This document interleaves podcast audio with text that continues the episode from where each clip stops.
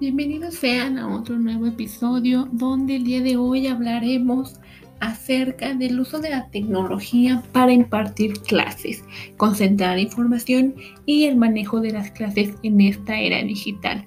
Bueno, como recordarán en el episodio pasado, pues hablamos acerca de cómo es el beneficio de los alumnos en el uso de la tecnología para la educación y pues bueno, esto fue dirigido a los padres de familia sobre todo, ¿no? Porque pues sus hijos es importante que sepan qué beneficios eh, tienen esos niños pues para aprender en esta era digital que les tocó nacer. Y pues bueno, el día de hoy vamos a hablar ahora con los docentes. Este eh, podcast es dirigido para los docentes, todos aquellos docentes de todos los niveles, preescolar, primaria, secundaria, preparatoria, hasta el nivel licenciatura y maestrías, ¿no? Hasta doctorados también.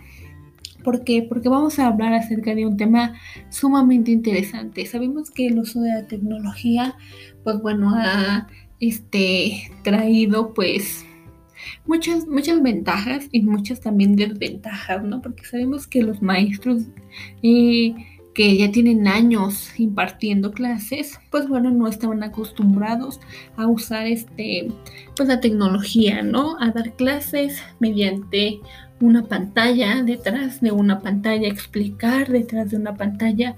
Ah, para muchos se les ha hecho muy, muy difícil eh, enseñar y que pues sus alumnos adquieran ese aprendizaje significativo, ¿no? Sin embargo, pues no es imposible, sabemos que no es imposible y que debemos pues adaptarnos, ¿no? Porque esto va pues rapidito, rapidito, va cada vez esté avanzando, la tecnología cada vez va avanzando, hay cosas nuevas, cosas modernas, entonces nosotros debemos adaptarnos a ellas y pues saber usarlas, ¿no? Adecuadamente. Y pues bueno, eh, los docentes, pues eh, así como hay docentes que no, que les cuesta mucho trabajo usar este tipo de herramientas tecnológicas, también hay otros que son muy, muy buenos y que conocen miles, miles de plataformas, de páginas, Mm, de herramientas que les permiten y que les han ayudado a pues impartir sus clases, ¿no? en diferentes niveles.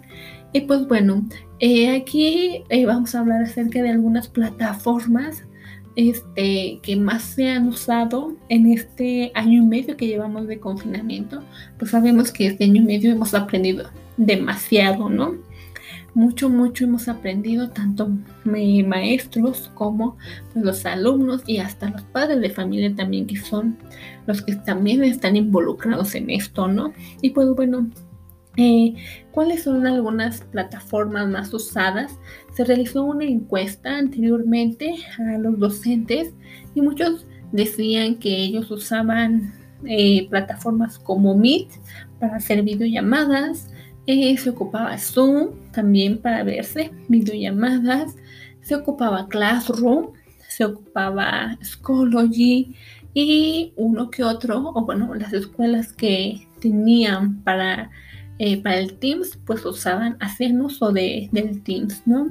Y pues bueno, vemos que tanto el, el Teams como el Classroom, como el Schoology, eh, son páginas, son plataformas muy buenas que han permitido a los maestros desde allí pues evaluar, llevar un control de, tareas, de trabajos, de eh, lista, de asistencia. Entonces eso, esos han permitido pues tanto los, docentes hemos, ¿no? Que he tenido que aprender a usar ese tipo de plataformas que nos han ayudado pues a sacar adelante el ciclo escolar o el semestre o el cuatrimestre, ¿no? Dependiendo. Y pues bueno, eh, hemos visto que también muchos maestros se les ha dificultado un poco las explicaciones, ya que pues no es lo mismo estar presencial que pues en línea, ¿no? Desafortunadamente, pero pues bueno, nos tocó esta, esta época y pues debemos de adaptarnos, ¿no? Y pues bueno, también decían que los docentes eh, al impartir su clase usaban su pizarra digital, es decir, en su pantalla ellos compartían eh, la pantalla para que sus alumnos la vieran y pues ellos usaban su pizarra, ahí escribían, ahí exponían el tema del maestro y pues muchos alumnos sí les gustaba porque ya era una interacción, ¿no?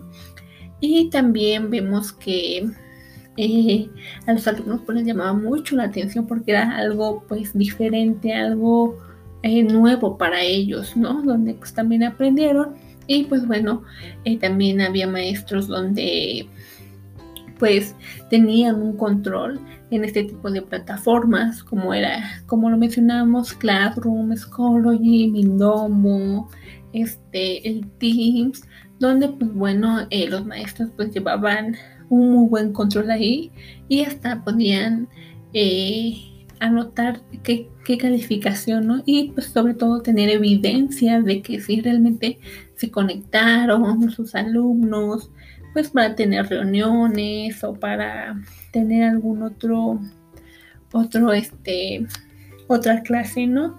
Y pues bueno, vemos que ha sido muy importante para los docentes este nuevo aprendizaje, esta nueva enseñanza, porque como decía anteriormente, pues muchos desconocíamos de esto, ¿no?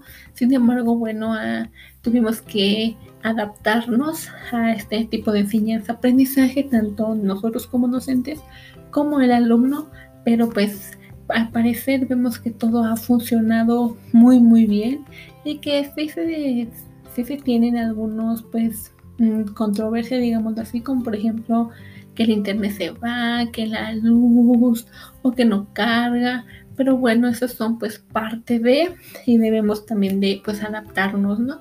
Y pues bueno, eso es todo, espero les haya gustado, sobre todo a los maestros, esto va dirigido para todos aquellos maestros que pues se sienten a veces frustrados, ¿no? De que pues no pueden, pero todo, todo eh, sale adelante, ¿no? Y pues bueno, muchas gracias por escucharnos y en el próximo episodio y último de educación pues eh, estaremos hablando sobre em, otro tema, sí, otro tema muy muy interesante y pues bueno, eso lo vamos a ver en el próximo. Gracias.